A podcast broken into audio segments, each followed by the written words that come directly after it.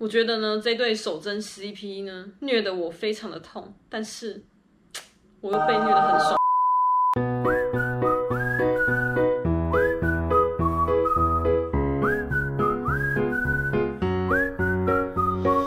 嗨，你好，我是华姐欢迎来到为 BL 活的女子频道。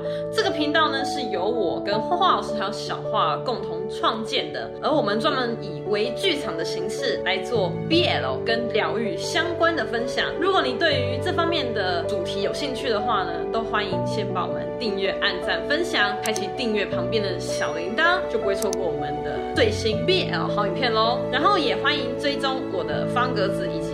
FB 粉砖还有 IG 都会有不同形式的 BL 分享哦。好的，那今天同样来到了 BL 新世界，我们要来分享刚播完的《We Best Love》的第二季，就是第二名的逆袭。有关第一季的永远的第一名呢，欢迎点上面链接来看哦，因为有演员还有导演的相关的介绍，以及对于第一季的心得分享。然后因为樺姐本人的私心，所以呢这一集呢就只会介绍裴守一跟于真轩这一对手真 CP，也就是。表哥表嫂这一对，而且加上今天的内容呢，会比较严肃一点，所以呢，就由我跟花花老师来做分享。对不起喽，小花儿。哼，就开始喽。Go，花老师，上回没有介绍到饰演于真轩的石之田，这次要不要来介绍一下呢？那是一定要的啦。石之田呢，可是台大毕业的高材生哦。他其实之前呢，已经演出过不少的影视作品。樺姐，你是看过他哪一部呢？哦，我看过他的《极乐宿舍》，还有客家电视台的日剧时代的十种生存法则。没想到他客家话讲得也挺好的，嗯。而我觉得《极乐宿舍》呢，那些年我们一起追的女孩，还有六弄咖啡馆，都还要来得好看。但是当时的票房就没有很好，这点是真的蛮可惜的。欢迎有空呢，可以去看一下这部《极乐宿舍》哦。虽然它是 B G 的，这还蛮多好笑的地方。故事还算不错，我也这么觉得。而且呢，他跟博恩长得真的有点像像哎，哈哈，哎，真的有像，真的有像。听说年纪也差不多。樺老师在猜，他们该不会是失散多年的兄弟吧？话说回来，樺姐，你怎么会喜欢这一对呢？要不要来分享一下？从小呢就叛逆不受控，极少人关爱的于真轩，直到高中的时候呢遇到校医裴守一，便将他视为唯一的天使，也就是唯一的那道光。因此之后裴守一离开呢，开始寻找裴守一的过程，花了十二年哦。再次相遇后呢，于真轩开始苦追裴守一。但是屡屡遭到拒绝，自己也感到很不舍。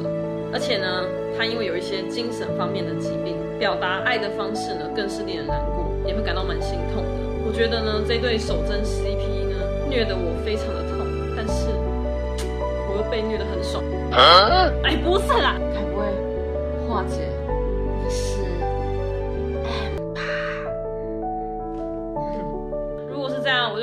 自己是 A 啦，怎么样？花花老师我呢，还是比较喜欢看温暖疗愈的故事啦。嗯，因为现在这个时代呢，已经太多的纷扰，太多的令人难过的事情一直在发生，所以温暖疗愈才是王道。其实这一部无论哪一对 CP 呢，结局都是还蛮疗愈的，而且其中还有一对，他们还求婚了呢。那樺姐，你今天说的比较严肃的事情，就是指等一下我们分享的主题吧？是的。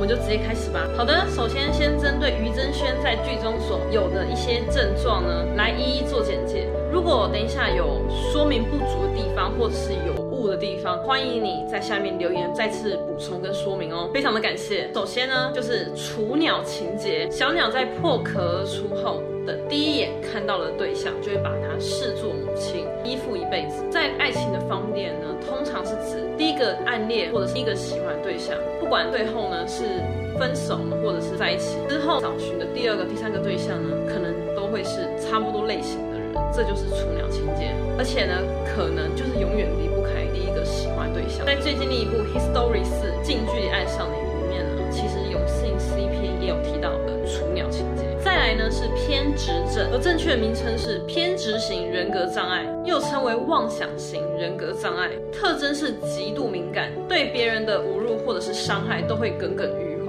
永远记在心中。思考跟行为呢都会比较刻板化，也很固执，爱嫉妒，不信任别人，不愿意服输。明明知道是自己的不对，也会千方百计的为自己做辩护，是一种同时集自卑与自大于一身的人格障碍，接着是最近很常听到的雅斯伯格症。在自闭症的光谱里面呢，雅斯伯格症是属于介于健全者与低功能自闭症患者的属于智能正常但是没有明显语言发展的一群，通常会搞不清楚状况，不会看别人的脸色，同理心能力偏低，因此不容易交到朋友，虽然容易沉迷于某些主题或科目，只会对自己想要专注的项目。专注而已啦。生活自理与组织的能力需要别人的协助，动作协调能力会显得比较笨拙一些。在历史上呢，有非常多有名的雅斯伯格症的患者，像是牛顿、安徒生、贝多芬以及台北市长柯文哲、汉画家朱德庸，其实都是属于雅斯伯格症的患者。再来是轻度抑郁，抑郁呢，顾名思义就是心情非常低落，容易呢把自己说的一无是处，认为前途啊一片黑暗，容易自责，容易内疚，无用感。无价值感、无助感非常的强烈，对任何事物呢都毫无兴趣，且食欲会明显降低，然后体重减轻等等的症状会发生。而轻度抑郁的部分呢，其实是在抑郁症这个部分是最好治疗的，跟其他病状都是一样。但是很多人是等到是所谓的重度抑郁的时候才来做治疗，其实这个是会比较困难。最后是自残倾向，花花老师呢就不要多做说明了。然后花花老师这边想要温馨提醒，有以下几个专线呢，其实如果在自己非常的忧郁或者是非常难以时候，都可以打去谈谈。而这些专线都是免费的。第一个安心专线一九二，第二个生命线协谈专线一九九五，第三个张老师专线一九八零。于真轩在这部分其实比较不明显。再来就是陪手艺，叫做情感障碍的部分。但是裴守一呢，其实这个症状并非叫做情感障碍，正确来讲是情感淡漠，是指对于外界给予的刺激无法给予相对应的反应，缺乏内心的体验以及真正的感受，脸部的表情都是非常的平凡，也就是所谓的面瘫。对周围发生的事情其实是漠不关心的，即使对于与自己自身利益有关系的事情也是这么做，也是如此。所以裴守一为什么？相对应的反馈，就是这样子。不过画画老师是觉得裴守一是属于轻度的，因为他毕竟是有社会化过的大人，所以呢，他在该微笑的时候也是会给予微笑的。剧中有提到，这是一种生存的法则。其实我是觉得于真轩的出现，就是让他慢慢复原的关键了，让裴守一开始渐渐有爱人的能力。不知道你怎么看呢？霍老师想要特别提，人的精神异常到什么程度就能叫做精神病患？所谓的精神医学，真的可以区分所谓是正常的人还是有病的人呢？而这样的标准又是什么？难道就只是照着上面医学的理论这样子来设定吗？哪些人必须住精神病院，哪些人不用呢？其实这些都是值得我们探讨的地方。花花老师是觉得电影或戏剧都会去关注到有关精神障碍这一块，是很棒的现象。希望说透过这样的方式呢，让更多人来关注到精神讲的话其实没有任何的冒犯的意思哦。花花老师是想要讲，其实我们每个人都是有病的，只是病的程度的大小。如果闷久了或是抑郁久了，就真的会出病来。所以到底什么叫正常，什么叫不正常？医学上面真的可以给他这样子来界定吗？希望对于精神病患都能有更多的同理心。其实我不喜欢以病来归类啊，化姐、浩老师，我们都会觉得我们自己也是非常的有病啊，这就是有病。可是有时候呢，我们常骂人家，哎、你有病哦。我是希望以后不要再骂人家什么神经病，骂人家有病，骂人家白痴，这些都其实是更刻板化，所谓大家对于精神病患的印象。不管这支影片呢，能不能让更多人看到，我还是会这样继续说，希望大家能多关注到更多同理心。谢谢花老师你的分享，不会不会哦，我觉得我们这样的搭配还蛮不错的，下回有机会再来呀，毕竟我们这样是成熟的大人的对话，吧？老师你自己都乱讲还怪我，哼！